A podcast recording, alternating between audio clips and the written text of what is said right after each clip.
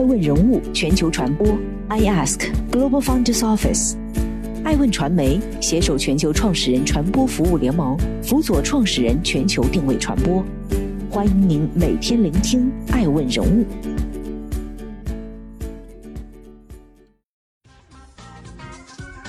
Hello，大家好，欢迎大家的守候。本期播出的爱问人物是沈鹏，水滴筹的终局图景预测。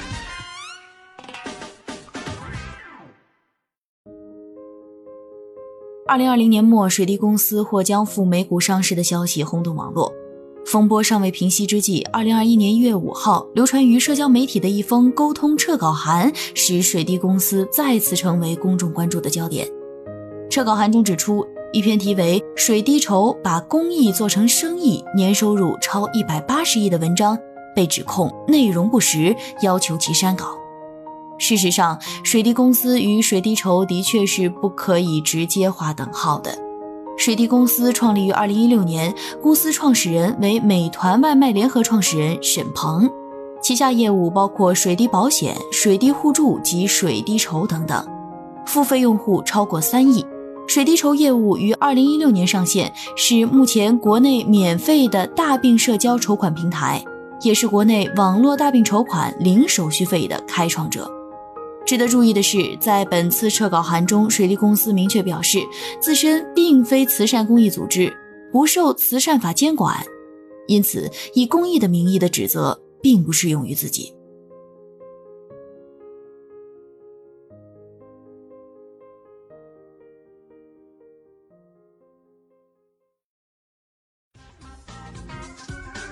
欢迎继续聆听《守候爱问人物全球传播》，正在播出的爱问人物是沈鹏，下沉市场天王。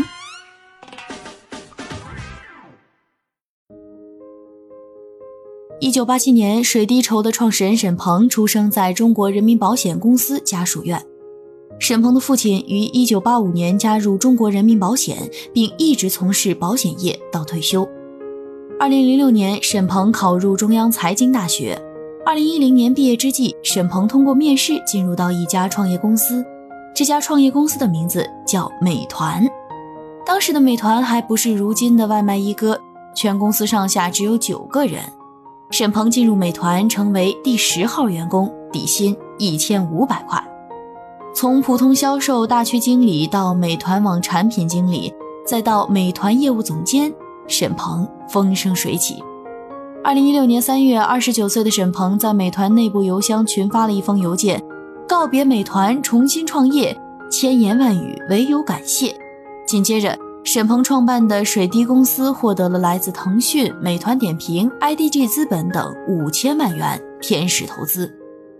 二零一六年五月九号，水滴互助上线，会员按照既定规则加入社群，入会费为九元。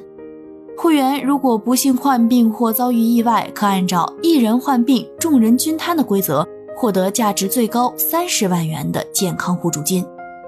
九块钱换三十万，如此堪比做公益的企业行为，使水滴互助在上线一百天后迅速获得一百万付费用户。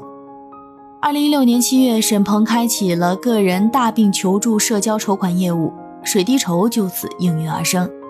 而早在此前，轻松筹已经成立近两年，并完成了两千万美元 B 加轮融资。该平台会向筹资患者收取百分之二左右的手续费。为了虎口夺食，沈鹏不仅去掉了初代水滴筹互助的入会费九元门槛，还取消了一切手续费，开创了网络大病筹款零手续费模式。沈鹏说，水滴筹有百分之七十六的筹款用户来自于三四五线城市，百分之七十二的捐款用户来自于三四五线城市，百分之七十七的互动用户也是来自于三四五线城市。我们发现，三四五线城市用户粘性、忠诚度是比一二线城市的忠诚度要高得多的，并且更愿意为我们传播，这也是我们获客成本低的原因。水滴筹的1.6万地推大军有一半在三四五线。二零一九年起，有媒体开始将水滴筹与拼多多、快手、趣头条并列为下沉市场四大天王。顶着下沉市场天王的称号，怀着保障亿万家庭的使命，本着让广大中国家庭病有所依的愿景，水滴筹迅速找到大病患者最集中的医院，签订战略合作，并在周边建站，由公司派出工作人员直接指导患者筹款。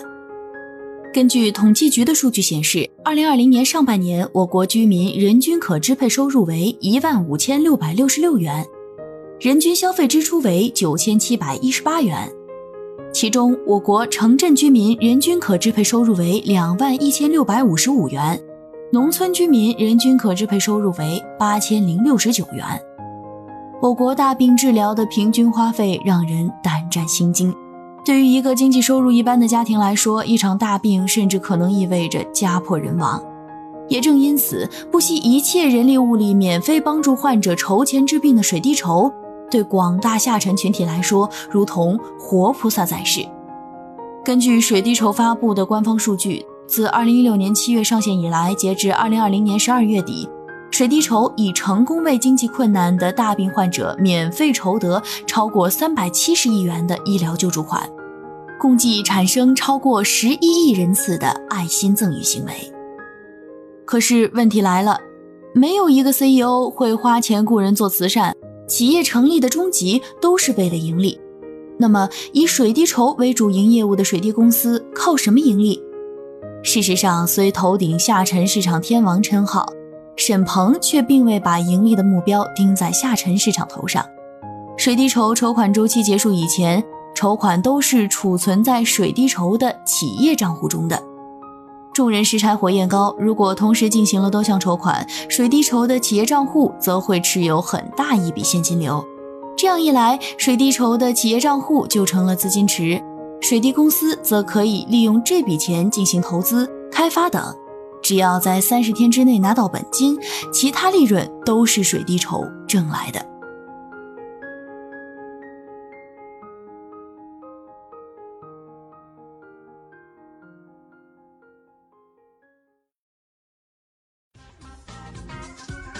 欢迎继续聆听《守候爱问人物全球传播》，正在播出的爱问人物是沈鹏，生意变公益，公益变生意。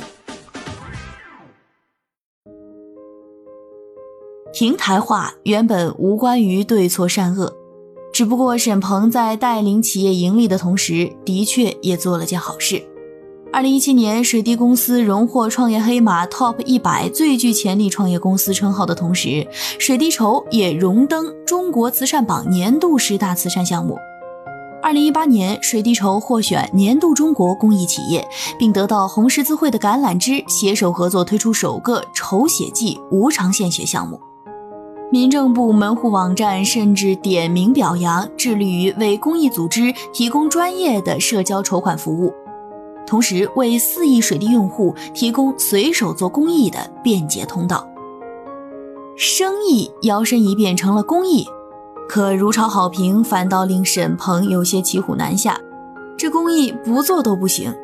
二零一七年，水滴公司旗下保险平台水滴保上线公测。依靠水滴筹打下的流量天下，水滴宝不费吹灰之力就在市场上站稳了脚跟。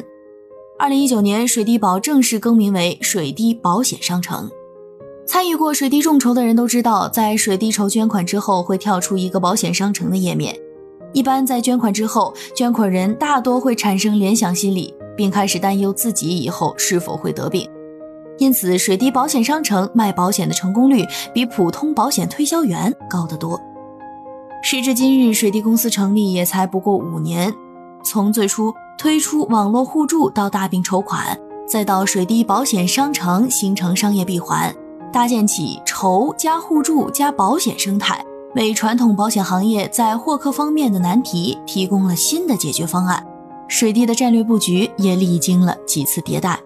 二零一七年八月获得一点六亿元 A 轮融资。本轮融资由腾讯、蓝驰创投联合领投，创新工厂、高融资本、IDG 资本、美团点评、同城公益基金会等机构跟投。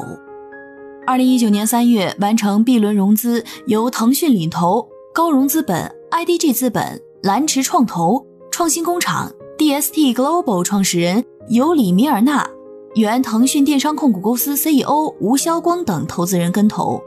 总融资金额近五亿元人民币。二零一九年六月，水滴公司宣布完成超十亿元人民币的 C 轮融资，由博裕资本领投，腾讯公司、中金资本等投资机构跟投，泰和资本担任独家财务顾问。二零二零年八月二十号，水滴公司再次宣布完成二点三亿美元 D 轮系列融资，由瑞士再保险集团和腾讯公司联合领投，IDG 资本、点亮全球基金等老股东跟投。然而，刚获得资本的青睐，突然负面新闻四起：扫楼市寻找求助者，地推员拿提成嫌弃患者病不够重，德云社弟子家境殷实，缺上水滴筹款。拿假病历等假资料骗钱，以公益之名卖保险，水滴筹的筹款被平台收取百分之四十到五十手续费。霎时间，人人叫好的公益又变成了人人喊打的生意。二零二零年九月，银保监会打非局发布《非法商业保险活动分析及对策建议研究》，该文提到，最近一段时间野蛮生长的网络互助平台，本质上具有商业保险的特征。但目前没有明确的监管主体和监管标准，处于无人监管的尴尬境地。一系列丑闻真真假假，水滴公司内部迅速进行整改。二零一九年十二月五号，CEO 沈鹏更是怒发微博：“再管不好，我愿把水滴筹交给相关公益组织。”事实上，监管的缺漏固然是水滴公司内部过失。不过，无论是水滴互助、水滴筹，还是水滴保险商城，这些只是水滴的一部分，属于水滴公司社会责任板块。而水滴作为一家商业性公司，商业板块必然不可或缺。沈鹏很坦诚，在他看来，水滴并不是一家以战略见长的公司。外界对于水滴的描述，三级火箭也好，下沉四天王也罢，都是从结果进行倒推，并非水滴最初的意图。二零二零年，沈鹏再次声明，水滴的现状不是终局，而是要成为中国最领先的健康保障平台。按照沈鹏的思路，水滴公司的宏观构局是一个独立的生态，其链条依次是医疗资金供给、人身险、大健康。二零一八年，一部《我不是药神》看哭无数人，看病难、买药贵已经成为国民健康的头号敌人。而作为一家年轻的创业公司，水滴能够面向这些社会问题，搭建出这样的业务架构和终极图景，并且愿意为之而努力，已是难能可贵。二零二零年十月二十四号，腾讯控股正对互联网健康保险保障公司水滴追加大约一点五亿美元的投资。二零二一年初，相关人士透露，水滴公司正计划于二零二一年第一季度正式赴美 IPO，目标估值达六十亿美元。消息一出，舆论再次哗然。拥抱下沉还是奔向资本？爱问人物认为，水滴公司本身无可厚非，大可以说水滴是披公益外衣行生意之实，但也不妨试着相信，水滴公司正做生意之际为公益之事。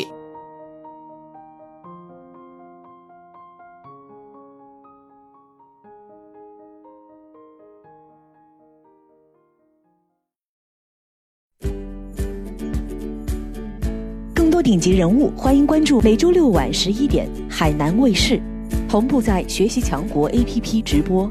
更多完整内容，欢迎关注爱问官网 iask-media.com。更多精彩内容，也可以搜索爱问人物抖音号 iaskleaders。爱问人物全球传播，iask Global Founders Office。